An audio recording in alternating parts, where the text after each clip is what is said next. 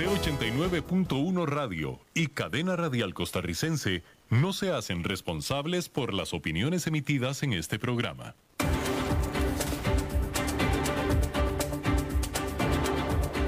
Inicia a las 5 con Alberto Padilla. Un programa diseñado con el objetivo de llevarte diariamente un tema de actualidad, acompañado siempre de reconocidos editorialistas, de lunes a viernes a las 5 de la tarde por CRC 89.1 Radio. A las 5 con Alberto Padilla.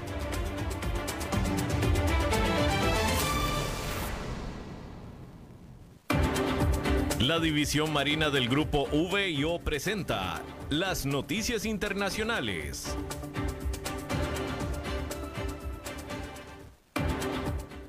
Hola, ¿qué tal? Saludos, bienvenidos a esta emisión de A las 5 con su servidor Alberto Padilla. Muchísimas gracias por estarnos acompañando, muchísimas gracias por estar ahí.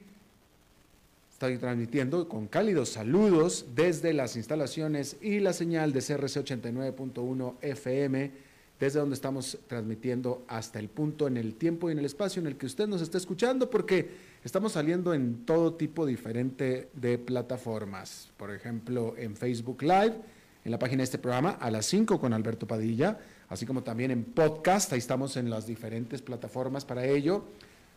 Spotify, Apple Podcast, Google Podcast y otras tres importantes más. Aquí en Costa Rica, este programa que sale en vivo en este momento a las 5 de la tarde se repite todos los días a las 10 de la noche aquí en CRC 89.1 FM. En esta ocasión, tratando de controlar los incontrolables, al otro lado de los cristales, el señor Nelson Campos, ¿verdad? Campos o Montes, Campos. Bueno, Campos, el señor Nelson Campos, muchas gracias. Y la producción general de este programa a cargo de la señora Lisbeth Ulet. Bien, vamos a comenzar. Eh, bueno, primero que nada, ¿qué planes tiene usted para esta Semana Santa? Espero que sean planes muy bonitos, pero tampoco no muy fuertes. Todavía estamos en pandemia, ¿eh? Todavía estamos en pandemia. Y si a usted no le ha dado nada, ha sido precisamente porque se ha cuidado. Y sígase cuidando. Eh, haga las cosas que tenga que hacer, pero no, no se olvide de los protocolos. Sí sirven, ¿eh? Definitivamente que sí sirven. No queremos que nos vaya a dar COVID-19 cuando ya en teoría está pasando esta pandemia. En algunos lugares, cuando menos, no en todos, ¿eh? Bien, déjeme comenzar comentándole que el presidente de Estados Unidos, Joe Biden, presentó este miércoles la primera parte de una amplia propuesta de infraestructura y empleos. Es otro paquete más de gasto, otro paquete más de gasto. Este por el lado de la inversión en infraestructura para crear empleos y la Casa Blanca lanzando este esfuerzo para que se le aprueben propuestas que totalizarán entre 3 billones y 4 billones de dólares, billones con B. Biden detalló la parte de infraestructura y ambiental de esta propuesta en la ciudad de Pittsburgh, Pensilvania, y se enfocó o se enfoca en reparar la infraestructura física de Estados Unidos, mientras que impulsa de manera significativa inversiones en infraestructura climática, así como investigación y desarrollo también. Esta propuesta marcará el primer paso de lo que se espera sean largas negociaciones con los legisladores en el Capitolio, donde los demócratas, que es el partido de Joe Biden, están trabajando en sus propias versiones de varias piezas clave de esta propuesta y también están redactando propuestas sobre cómo cubrir los costos. Porque, digo, el problema no es lanzar un paquetazo de 3 o 4 billones de dólares para infraestructura. ¿De dónde sacamos la plata? Pues la plata no existe. ¿De dónde se va a sacar? Y la respuesta es siempre impuestos. Siempre, todo lo que hace el gobierno, la respuesta siempre es impuestos. Pues no hay de otra, ¿no? Bueno, la primera parte de esta propuesta de la Casa Blanca se va a financiar en gran parte a través de aumentos de impuestos a las empresas, incluido un aumento de la tasa corporativa del actual 21% hasta el 28%. También están sobre la mesa los aumentos en el impuesto mínimo global. El fin de los subsidios federales para las empresas de combustibles fósiles y el requisito de que las corporaciones multinacionales paguen la tasa impositiva estadounidense. Biden se ha comprometido a no aumentar impuestos a las familias o individuos que ganan menos de 400 mil dólares anuales, es decir, que solo se los aumentará a los que son muy ricos. Digo, alguien en Estados Unidos que gana 350 mil dólares, sobre todo en una ciudad que no sea Nueva York, tal vez incluso Chicago, es alguien rico. De hecho, alguien que gane 350 mil dólares en Nueva York no vive mal, no vive nada mal. No será rico, pero no vive mal. Pero 350 mil dólares en cualquier otra parte de Estados Unidos es, está alguien en las puertas de ser rico. Digo, la verdad, pues 350 mil dólares es muy buen salario, se vive muy, muy bien. Bueno, pues Biden ya dijo que no les va a aumentar los impuestos a aquellos que ganan menos de 400 mil eh, dólares. Ya de 400 mil para arriba ya es alguien bastante rico y no debería de tener tanto problema en cubrir este aumento de impuestos. ¿No? Bien, el esfuerzo legislativo se produce cuando los economistas advierten con creciente urgencia sobre la necesidad de abordar la crisis climática. Casi tres cuartas partes de los economistas están de acuerdo en que se justifica una acción inmediata y drástica para frenar las emisiones, según una amplia encuesta publicada el martes por el Instituto para la Integridad de las Políticas de la Facultad de Derecho de la Universidad de Nueva York, NYU. Eso es mucho más que el 50% que existía en el 2015. Eh, a ver, este déficit en el que está incurriendo el gobierno de Estados Unidos va a ser una cosa espantosa. ¿Sí? El, el, nivel de deuda con el que va a quedar el gobierno de Estados Unidos va a ser algo, va a generar un problema muy grande. Eso es como se lo voy a decir. Sin embargo, en este momento el consenso de los economistas es que no hay opción. En este momento el consenso de los economistas es que ese problema no es problema en, este momento. Es decir, en este momento la economía de Estados Unidos tiene problemas mucho más apremiantes que el nivel de endeudamiento del país. Y el consenso es que vale la pena endeudar el país de manera muy importante con tal de poder impulsar la economía y solidificar este impulso de la economía actualmente. Pero ya cuando la economía esté, andando y solidificado el estado de la economía y el crecimiento, el nivel de deuda va a ser algo muy eso va a ser un problema muy gordo, ¿eh? Va a ser un problema muy, muy gordo. Y muy probablemente dentro de un año, dos años, vamos a empezar a preocuparnos de por qué, bueno, no de preocuparnos, no, de culparnos de por qué se tomaron las decisiones que se tomaron, probablemente. En este momento hay consenso de que estas decisiones se tienen que tomar.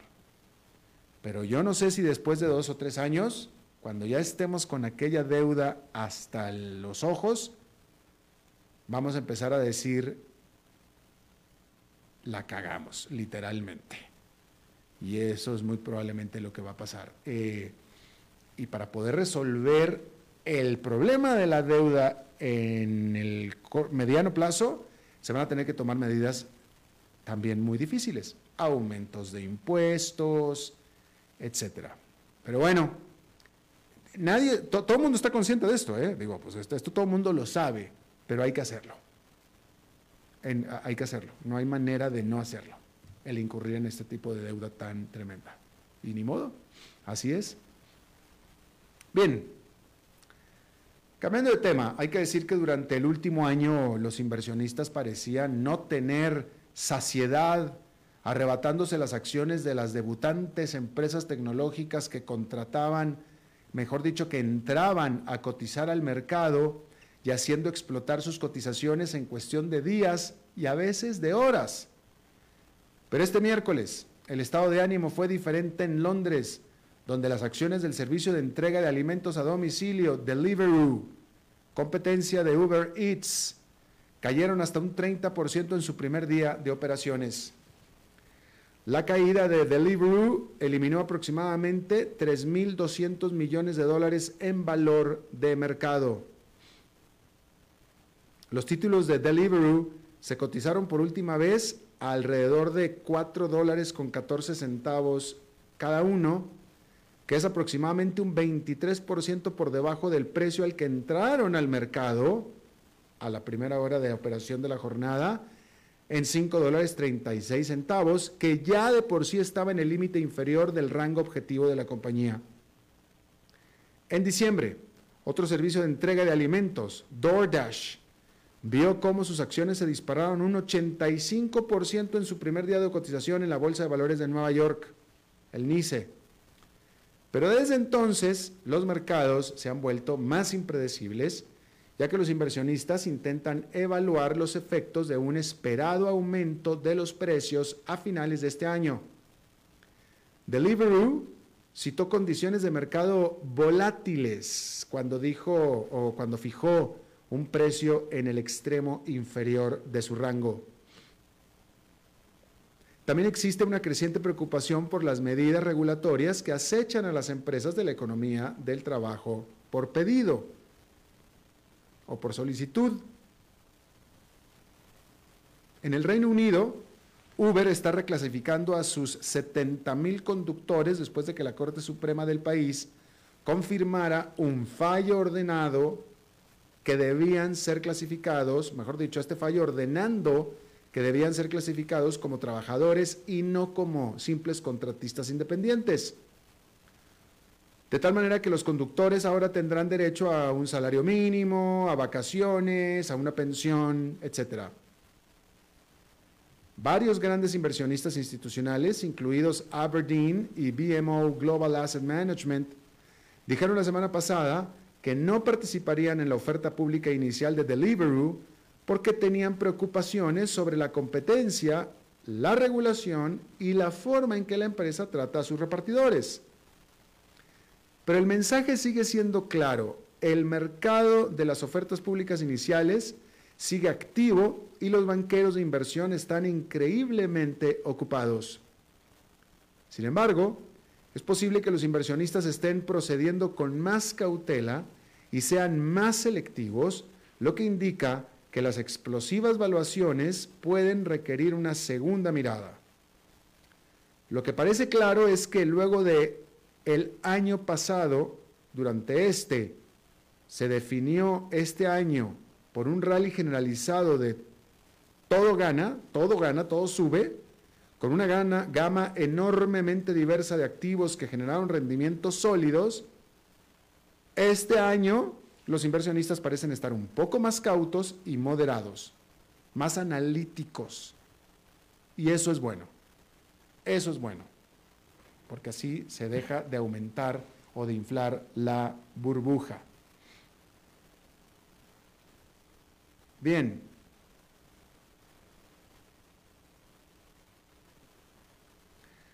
Los inversionistas europeos venían temiendo la estimación preliminar de inflación de la eurozona para marzo que se liberó este miércoles. La inflación anual fue de 1,3%,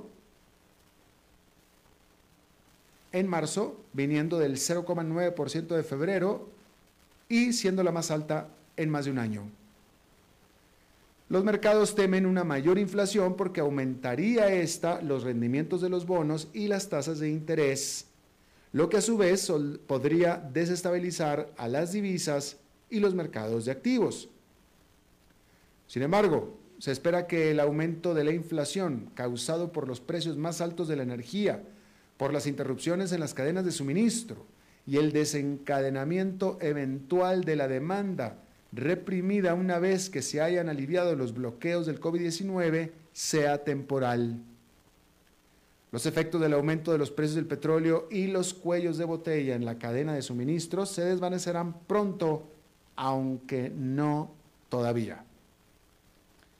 La recuperación de Europa será más lenta y más débil de lo previsto a medida que el despliegue de vacunas COVID-19 en el continente continúe trastabillando, quedando atrás de Estados Unidos y de la Gran Bretaña. El continente está luchando contra una tercera ola de la pandemia, particularmente cruel, que podría prolongar las medidas estrictas para contener el virus hasta principios de verano. De tal manera que la bajada de precios, al igual que los planes de vacaciones, tendrán que esperar en Europa. Bueno, no sé si usted oyó hablar de este fiasco, de este blooper de la Volkswagen, porque en una medida destinada a reflejar su nuevo impulso hacia los vehículos eléctricos, la división estadounidense de Volkswagen dijo el martes que cambiaría su nombre a Volkswagen.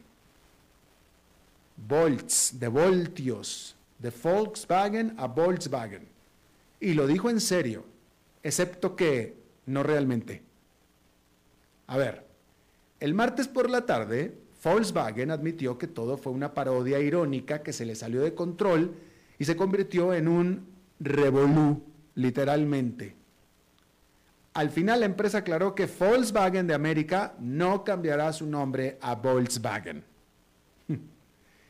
Dijo, el cambio de nombre fue diseñado para hacer un anuncio en el espíritu del Día de los Inocentes este primero de abril, porque el primero de abril es el April's Fool's Day, es decir, el Día de los Inocentes en Estados Unidos, destacando el lanzamiento del SUV ID4 que es totalmente eléctrico y señalando nuestro compromiso de llevar la movilidad eléctrica a todos.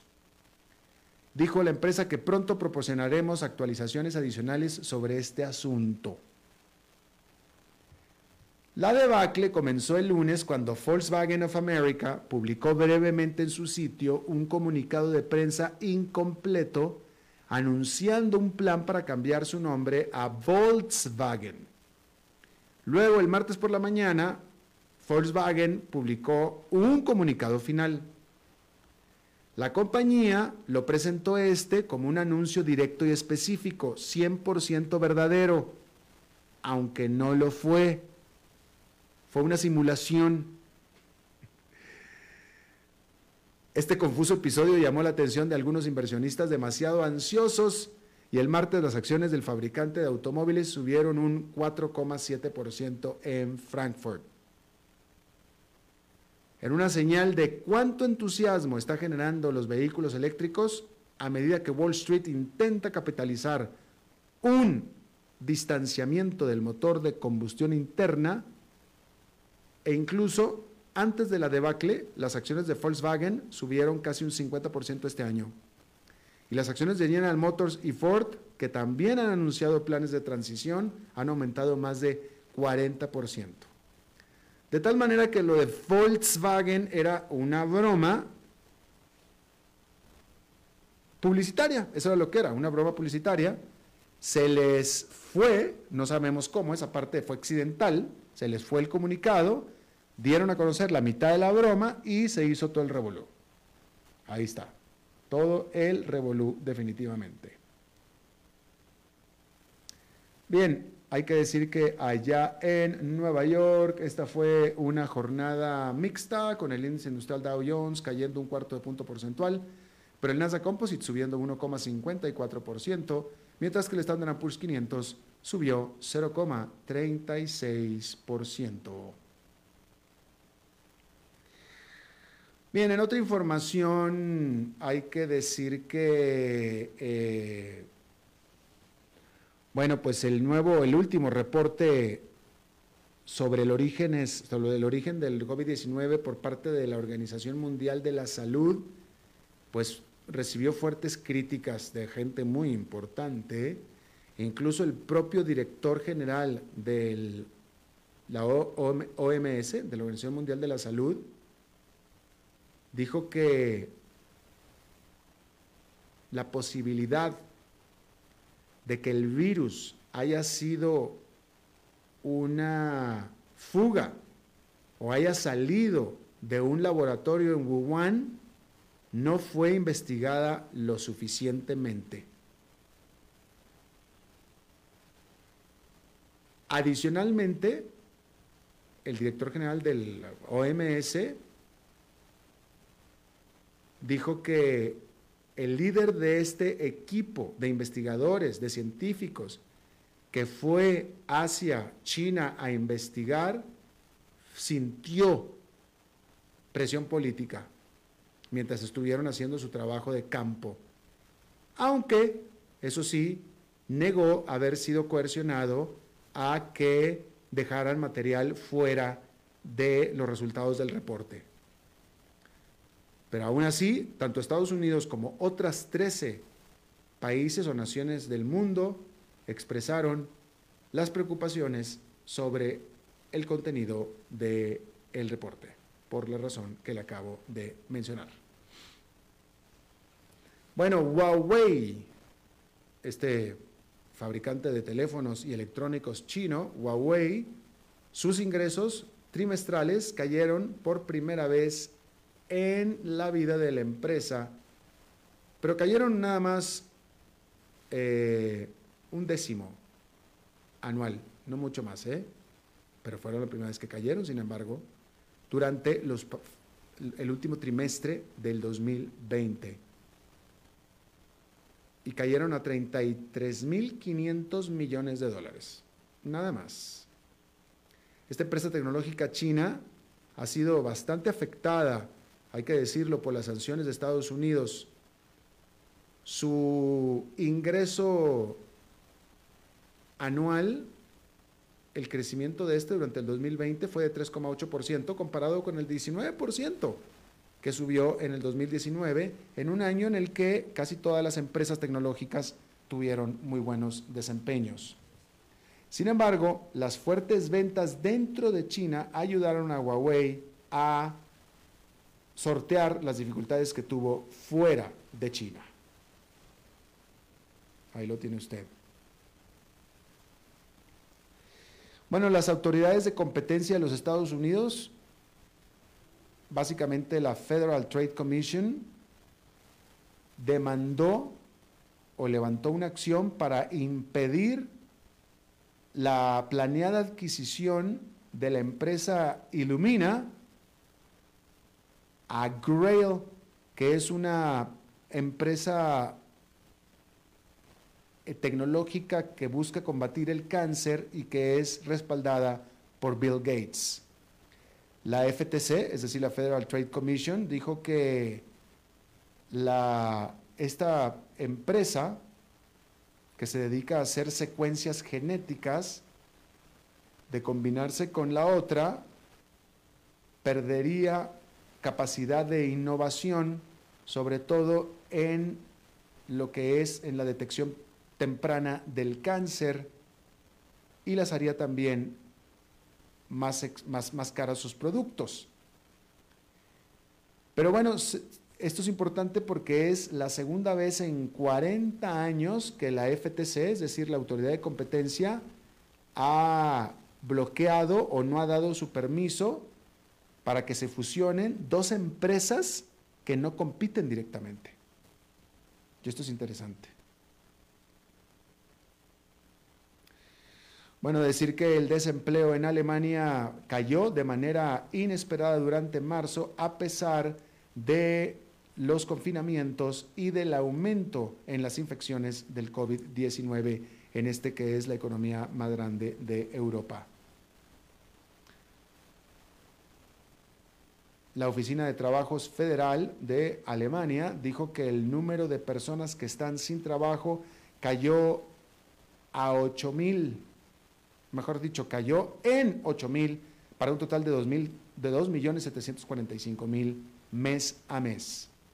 Mientras tanto, la campaña de vacunación en Alemania de nuevo tropezó después de que el gobierno de Alemania recomendara que la vacuna de AstraZeneca y Oxford sea utilizada únicamente en aquellos que tengan más de 60 años, precisamente por temores a sus efectos secundarios.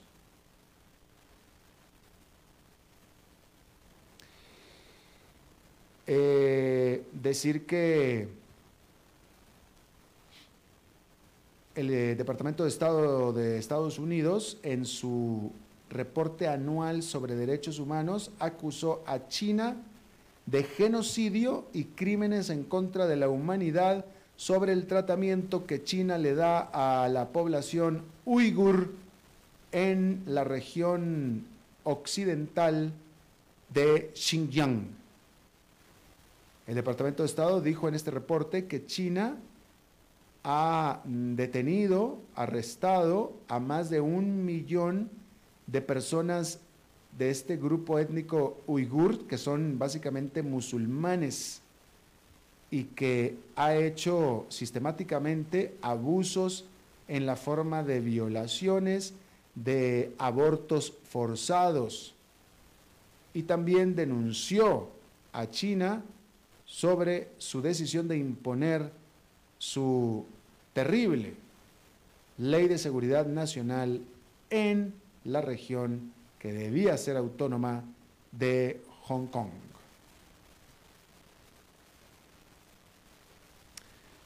Bueno, se lo digo yo porque es cierto, la vida sin Trump es definitivamente más aburrida. ¿eh? La vida de todo periodista es más aburrida por Trump. Y los noticieros lo saben. Saben que el efecto Trump ya pasó. Las cadenas de noticias por cable de Estados Unidos han visto desplomar su audiencia desde que Donald Trump dejó el cargo de presidente. Previsiblemente, la más afectada fue la trompista Fox, que perdió el 32% de su audiencia en horario estelar en los primeros tres meses de este 2021. Mientras que CNN cayó un 16% y MSNBC cayó un 7,8%. Con todo, Fox retuvo el primer lugar entre los espectadores en general. Durante el primer trimestre, Rachel Maddow de MSNBC tuvo el programa más visto, seguida por Tucker Carlson de Fox. Y bueno, todo parece indicar que el expresidente Donald Trump tenía razón cuando sentenció que los periódicos y la televisión y todos los medios de comunicación se hundirán si yo no estoy ahí, dijo. Que es cierto, la verdad es que es cierto. Y hay que decir que todo mundo estamos más tranquilo y respiramos más tranquilos y estamos incluso más aburridos desde que no está Donald Trump. Y a mí me parece eso buena cosa. Digo, francamente, me parece buena cosa, definitivamente. Vamos a hacer una pausa y regresamos con nuestra entrevista de hoy.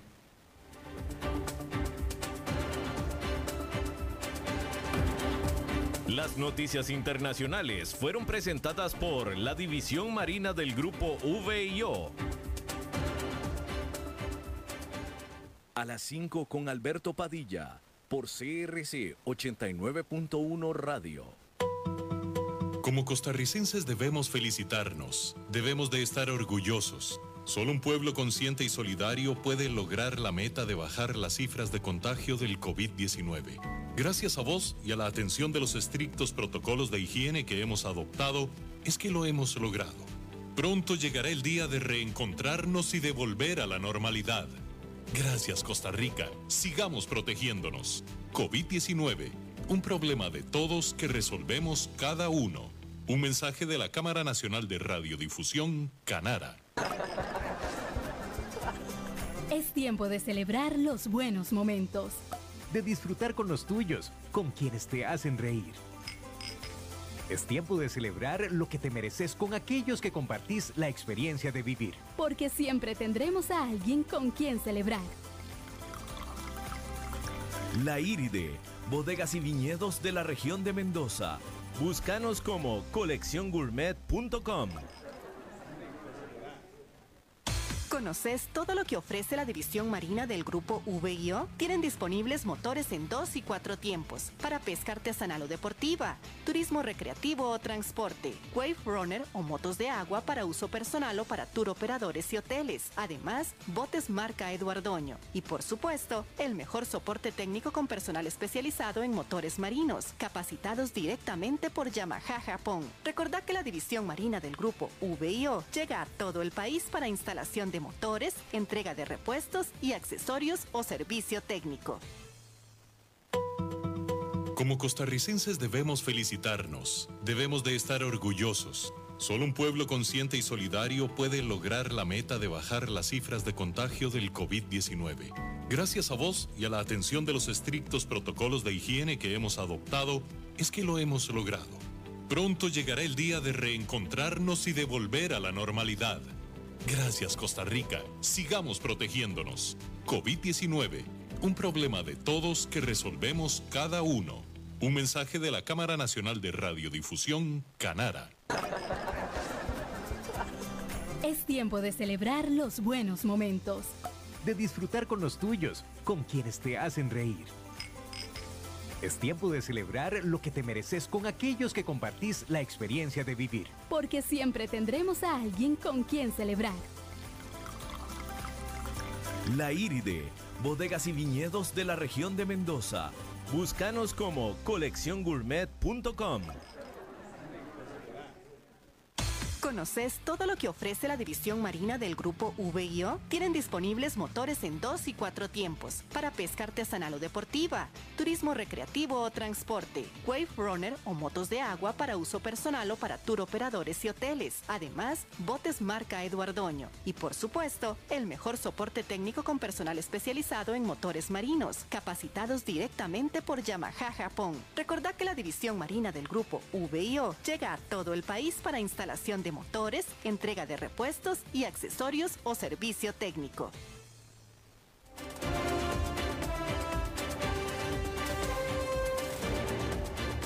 Seguimos escuchando a las 5 con Alberto Padilla.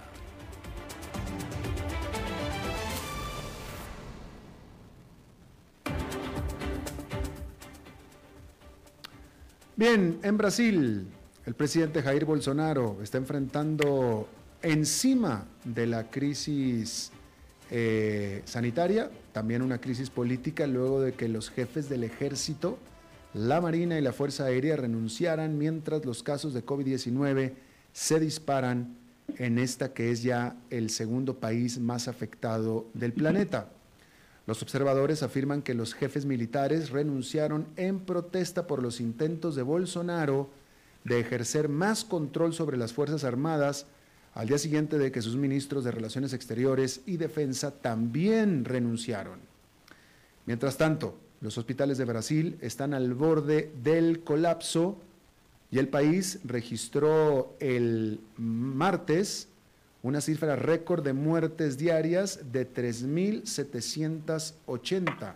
Esto fue el martes. En este miércoles, Brasil en este momento está reportando Ayer fue el martes 3.780, en este momento está reportando a esta hora muertes 3.950. Es decir, un nuevo récord y va a quedar, claramente las cifras van en aumento, en aumento importante, porque ayer fue eh, récord de 3.668, hoy a esta hora van ya 3.950, seguramente se van a romper, se va a romper la barrera de los 4.000 fallecimientos diarios este miércoles. Pero el jueves va a ser peor y el viernes va a ser peor en esta tendencia que va al alza. En este momento Brasil tiene un total de 322 mil fallecimientos por COVID-19. Eh, Bolsonaro les dijo a los críticos por su respuesta a la pandemia, es decir, a los que lo critican por la respuesta a la pandemia, por esto que yo le estoy leyendo, por estas cifras, la respuesta de Jair Bolsonaro a estas críticas fue, dejen de lloriquear. Esa fue la respuesta.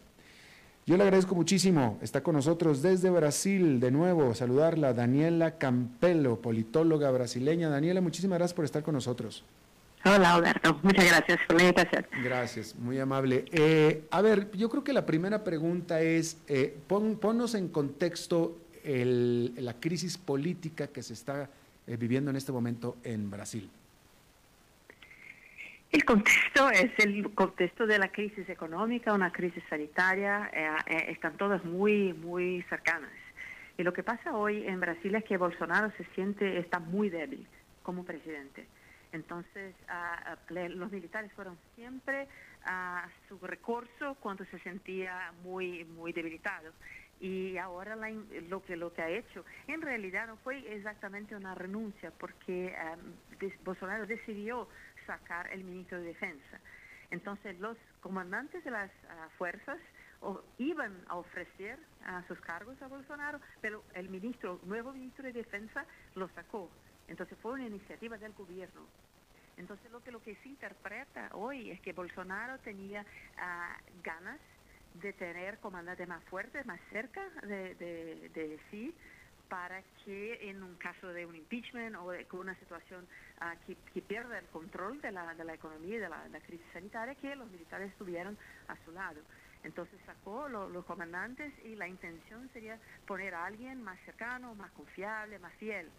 Ah, lo que pasó, entre tanto, fue exactamente lo opuesto, porque los militares le dijeron, mira, hay que seguir la jerarquía y tuve que apuntar a lo el primero en la, en la jerarquía del, militar, del ejército.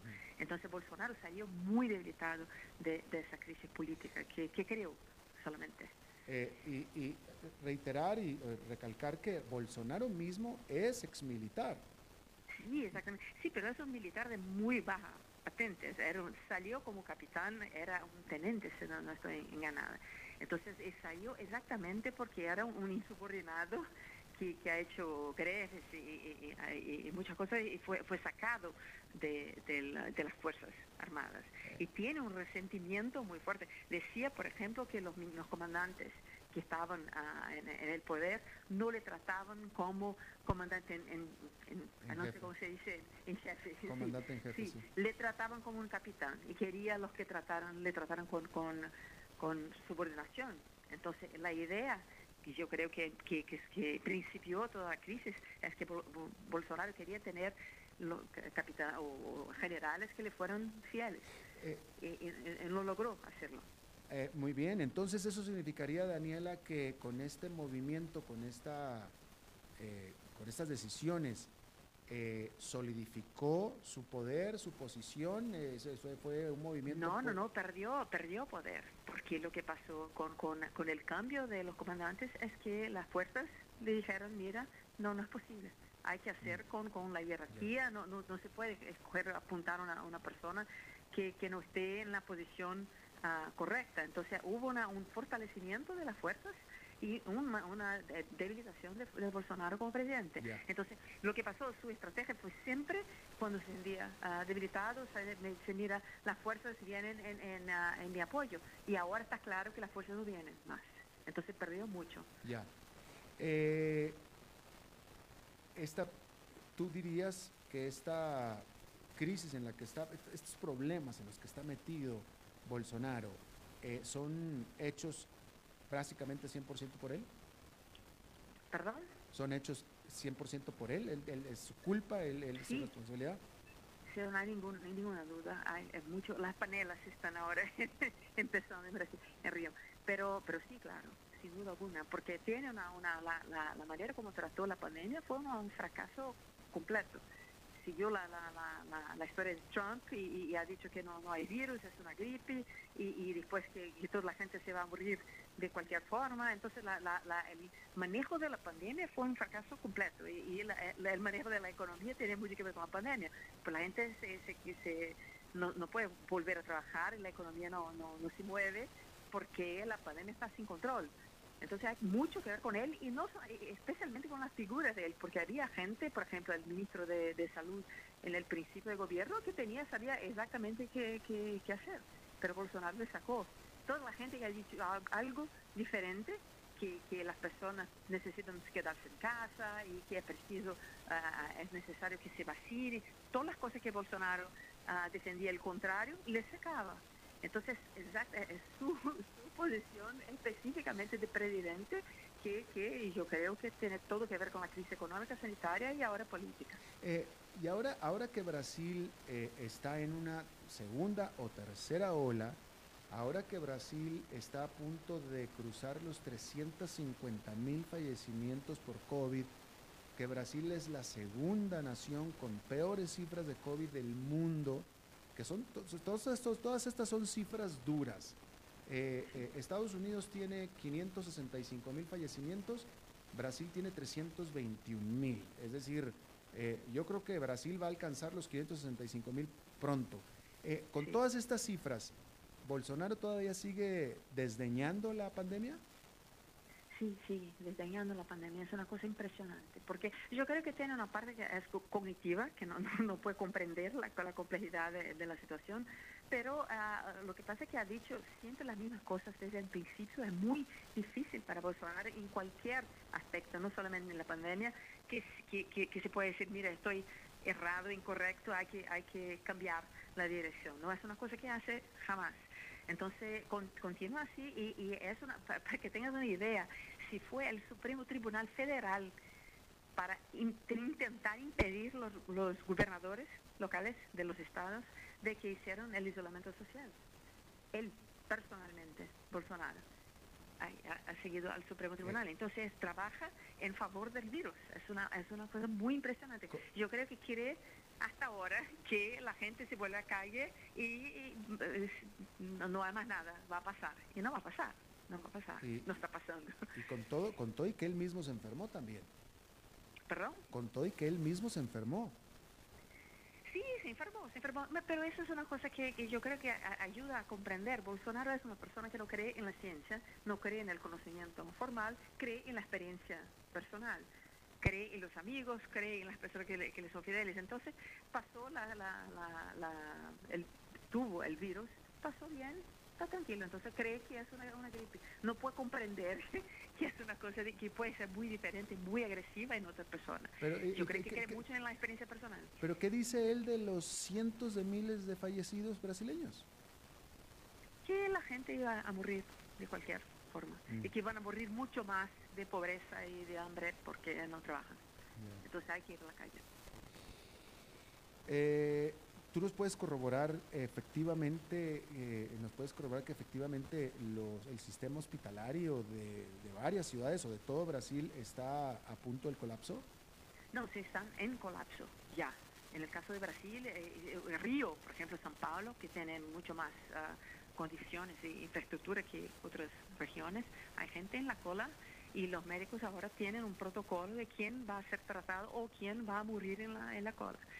Y es una, una cosa terrible. Y la gente se vuelve, hay, gente, por ejemplo, que está, que está con entubado y que eh, eh, no hay más anestesia. Entonces, si, si levantan y, tienen un tubo en el pulmón, es la situación que está pasando ahora en Brasil. Y eso pasa todo el tiempo. Y empezó en la, en la Amazonia, pero ahora está en São Paulo, en, en Río. Es una tragedia que, que la gente, yo estaba mirando el en las noticias, en el noticiario, en la, en la tele, la, la, gente llorando, los presentadores, mm. porque es una, una tragedia que, que, no se sabe más. No sé qué va a pasar más dos años así. Yo creo que no va a pasar más dos años así, porque no se puede con Bolsonaro más dos años. Es una, no, puedo imaginar qué sería el, el escenario. Eh, ¿Tú crees que eh, a ver, pues que son, de nuevo, son, son, crisis sanitaria y crisis política. Este, bueno, cuéntanos cómo van los esfuerzos de la campaña de vacunación. Los esfuerzos, uh, ¿qué pasó con la campaña? Es como, como todo que pasó con el manejo de la pandemia. Bolsonaro tuvo muchas oportunidades de comprar las vacunas, y, eh, Pfizer y Moderna y muchas otras, y tuvo una estrategia que nacionalista, que, que tiene todo que ver con, Bolsonaro, que es vamos a, producir acá, entonces ha hecho un contrato con, con AstraZeneca. Y eso fue la apuesta del gobierno, es la sola apuesta, la única. Entonces el gobierno de San Pablo ha hecho una, un acuerdo con, con China, entonces con la CoronaVac, y Bolsonaro tiene una cosa en contra de China que no se sabe pues, psicológica, no sé de dónde viene. Entonces decía, mira, no voy a vacunarme y no voy a comprar el gobierno compra la vacuna, la vacuna de China. Entonces solo tenía la apuesta en AstraZeneca, Pfizer ofreció, rejetó y, hasta, hasta otro día decía que no se iba a vacunar. Entonces la estrategia fue negacionista hasta ayer. Ahora, con la situación como está, se dio solamente en eso. Entonces cree que la gente no hay que isolarse, no hay que usar ah, mascarillas, pero sí vacunas, pero está muy retrasada. Entonces tenemos ahora muchos contratos, expectativas, pero la situación está muy mala. Yo creo que, en medio de año es posible que tengamos la gente acima de, 60 años ah, vacunada, pero, pero no mucho más que eso. Y, lo que pasa es que las estadísticas siempre prometen muchas cosas y las promesas se van a, cayendo los números y, no pasa nada.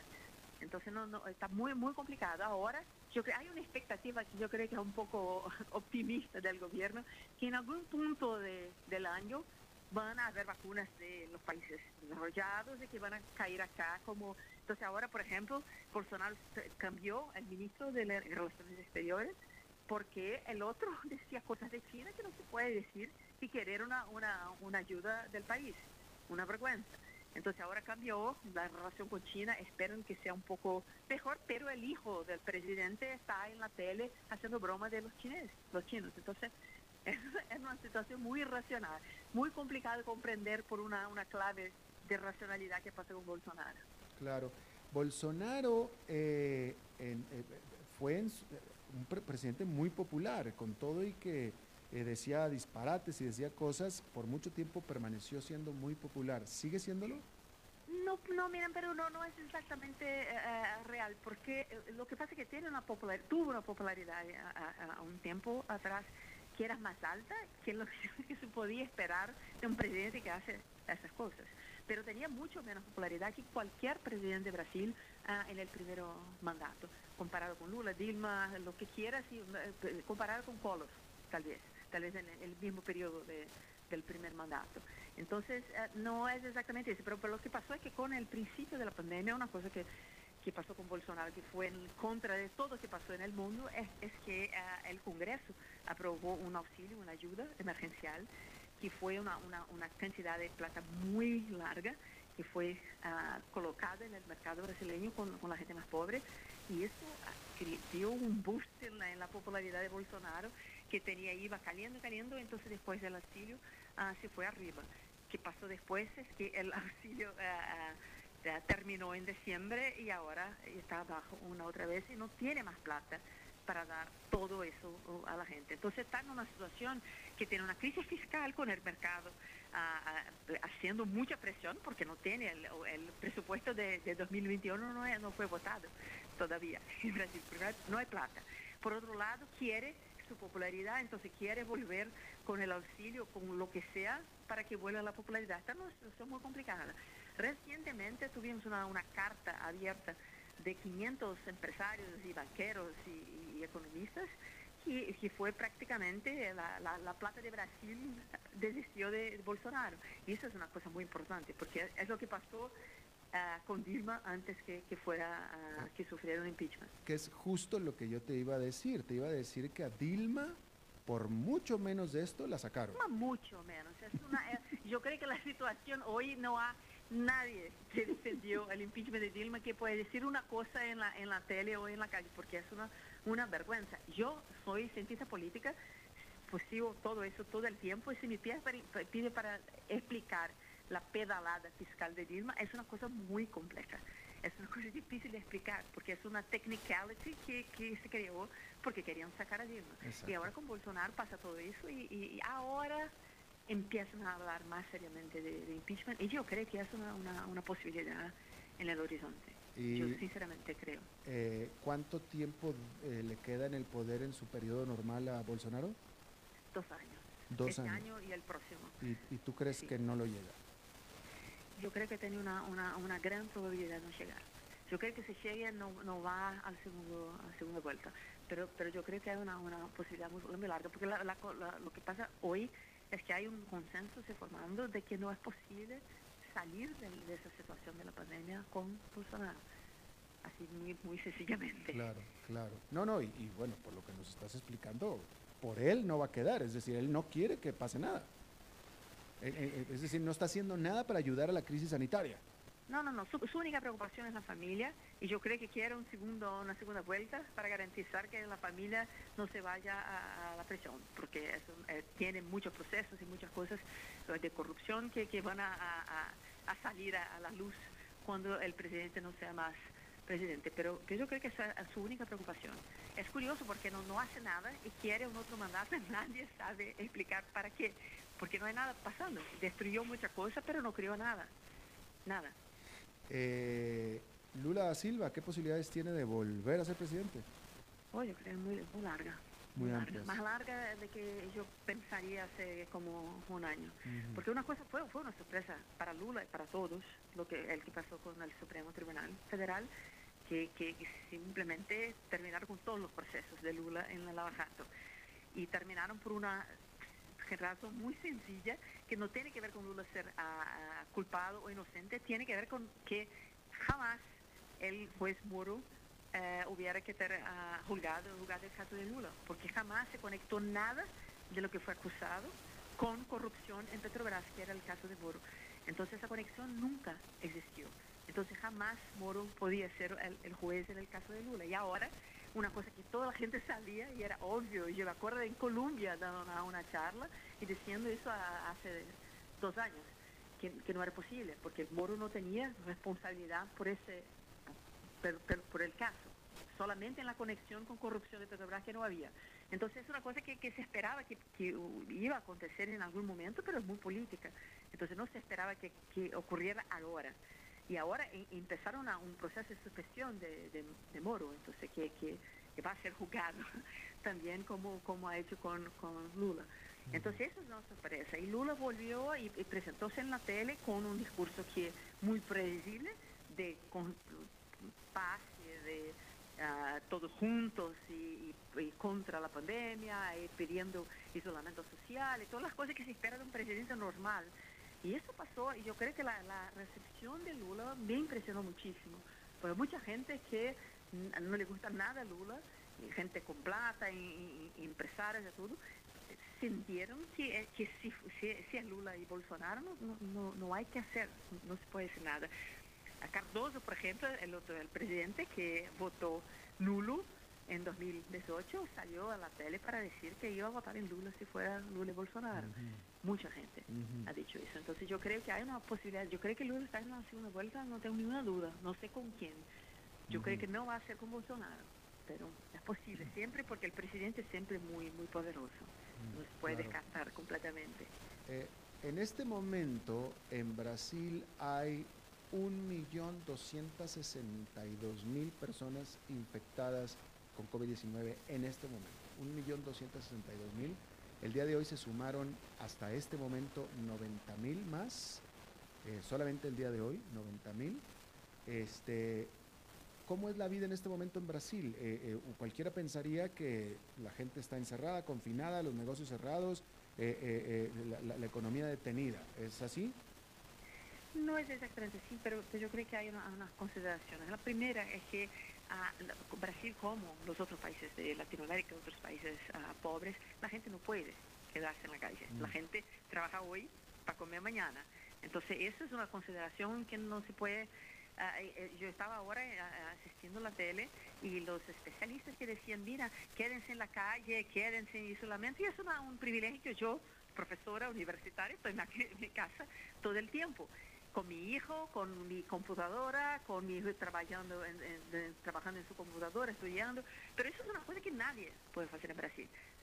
Entonces, cualquier discusión de isolamiento, isolamiento o ais- aislamiento social tiene que ver con auxilio, ayuda a la gente. Y la ayuda fue, eh, existió, pero cerró y ahora va a empezar otra vez muy, muy pequeña, muy limitada. Entonces, si hay que dejar la gente en la calle, hay que dar una ayuda y el gobierno no, no, no, no está muy preocupado con eso. Y, y es- y esa es una parte. Hay la parte política que, que se mostró en hay un- unos, estudios que muestran que la ciudad que votaron en Bolsonaro, la gente se va más a la calle, mismo la clase media y la gente que tiene plata, porque creen que es una gripe y que, que, que eso es normal. Entonces hay dos cosas aconteciendo en el mismo tiempo. Es muy difícil para la vasta, gran mayoría de la, población se quedar en casa. Entonces, por ejemplo, si ves la- la- la- las imágenes de playas y, fiestas, y la no son las playas, no son las fiestas, el, transporte público, por ejemplo. La gente está toda en los, en los buses, en, los trenes, y viven así. Entonces es muy difícil decir a una persona que pasa de lunes a viernes trabajando en, expuesta completamente que en los fines de semana hay que, se- que quedarse en casa, no hace ningún sentido. Entonces el problema en Brasil es que hay un presidente que envía a la gente a la calle y que quiere evitar cualquier esfuerzo de los gobernadores para que la gente no se vaya a la calle. A la calle. Entonces es muy complicado, es un presidente que trabaja por el virus. Es muy difícil. Entonces los gobernadores, el costo político para los gobernadores o los, los, prefeitos, los, ¿cómo se llama en español? El poder local es muy alto, porque toda vez que se hace un aislamiento, viene el presidente y dice, mira, yo, yo estoy preocupado contigo, porque yo creo que tienes que trabajar, y ese gobernador no, no quiere saber. Es muy complicado, muy difícil políticamente hacer eso. Claro. Daniela Compelo, politóloga brasileña desde Brasil, eh, te agradezco muchísimo que hayas charlado con nosotros y pues síguete cuidando, Daniela. Muchas gracias, Alberto. Buenas noches. Buenas noches, gracias, muy amable. Bien, pues eso es todo lo que tenemos por esta emisión de A las 5 con su servidor Alberto Padilla. Muchísimas gracias por habernos acompañado. Espero que termine su día en buena nota, en buen tono, que si usted me está escuchando sí o sí, jueves y viernes nos va a tener libres, nosotros también. Cuídese, disfrútelos, disfrute su gente, disfrútese a sí mismo y aquí nos reencontramos el lunes. Que la pasen muy bien.